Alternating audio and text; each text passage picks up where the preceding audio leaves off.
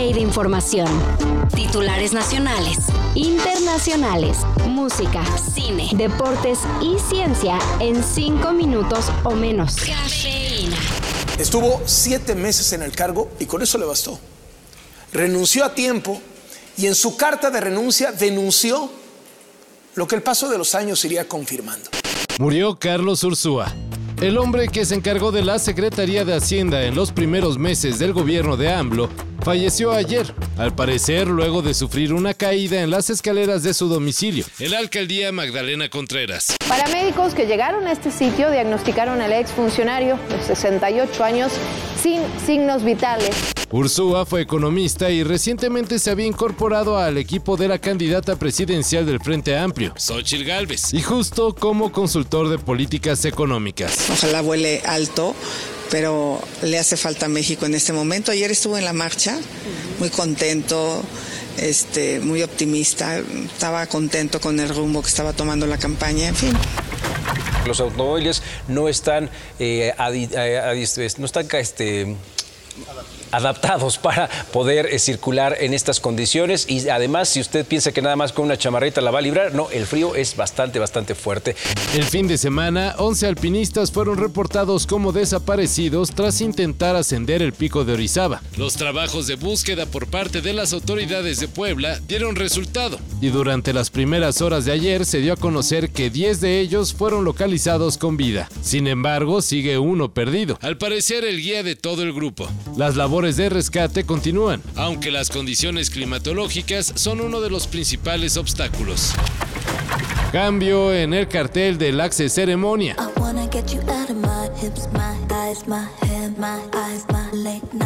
Sale FKA Twix y entra Grimes. Sin saberse los motivos de su cancelación, la organización del festival que se celebrará a finales de marzo en el Parque Bicentenario dio a conocer que la cantante británica ya no vendrá a nuestro país y en su lugar llegará la canadiense, cuyo más reciente álbum fue el Miss Anthropocene del 2020.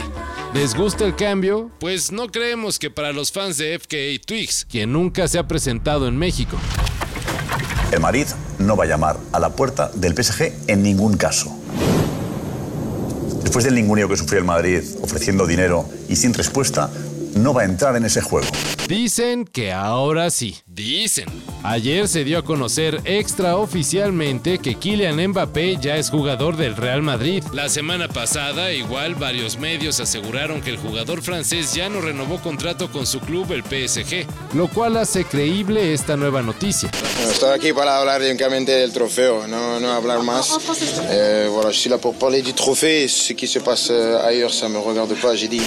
El campeón mundial con Francia ya firmó con Real Madrid y a partir de junio lo veremos vistiendo la playera merengue. Según marca, Mbappé aceptó un contrato por cinco temporadas, durante las cuales tendrá un salario anual de hasta 20 millones de euros, una cifra menor a la que se le ofreció en 2022. Aún no hay fecha para la presentación oficial, pero el acuerdo ya está hecho. Según... Con el respaldo de Lina y participación del Instituto de Física de la UNAM, el proyecto internacional NAUM le tomará una gran radiografía a la pirámide de Kukulcán en Chichen Itza. El objetivo del muy moderno procedimiento es para, de manera no invasiva, mapear hasta el último rincón del templo prehispánico. Esto para encontrar salones ocultos que no hayan sido descubiertos. La tecnología que se utilizará se basa en muones, las cuales son partículas elementales cargadas que llegan del cielo por colisiones en la atmósfera y que, a diferencia de otras, se pueden detectar y contar en cierta área. A grandes rasgos, se creará un irradiador de los mentados monos. Se hará un conteo de partículas en Kukulcán. Y el hallazgo de una irregularidad supondrá que hay un cambio de densidad en la estructura de la construcción, o sea, una posible cámara o un hueco. Así de... bueno, sencillo no es la palabra que estoy pensando. Todo esto y más de lo que necesitas saber en sopitas.com. El guion corre a cargo de Álvaro Cortés y yo soy Carlos el Santo Domínguez. Cafeína. Un shot de noticias para despertar.